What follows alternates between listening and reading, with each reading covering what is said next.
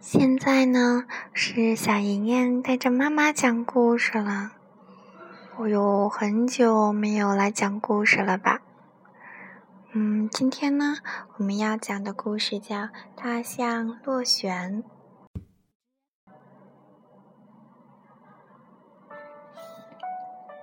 森林里有一条湍急的小河，挡住了小动物们往来的道路。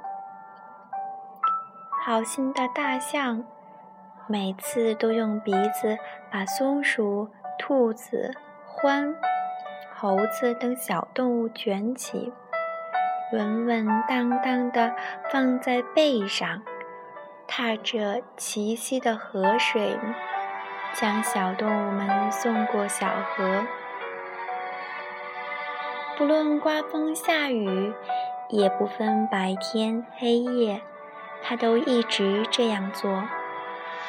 对大象的行为，大家都称赞不已。他的优秀事迹在森林中传开了。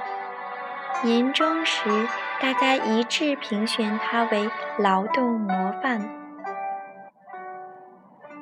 大象并没有自满，他想，为了让小家伙们更安全。更方便，还得想一个更好的办法才行。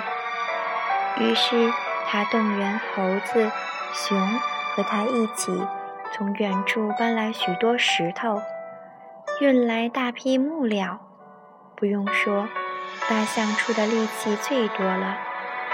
凡是大石头、粗树干，都是由他用鼻子卷住，又是搬，又是拖的。运到河边。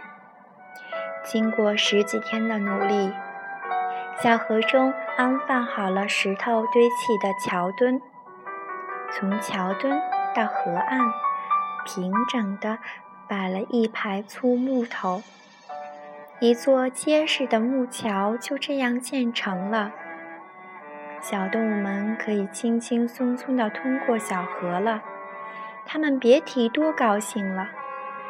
然而，这一年年底，大象没有被评选为模范，因为虽然小动物们力争评大象，但老虎、豹等评委一起摇头。他们说：“可惜呀，大象没有了背小动物过河这样的事迹，就没有条件当选劳动模范了。”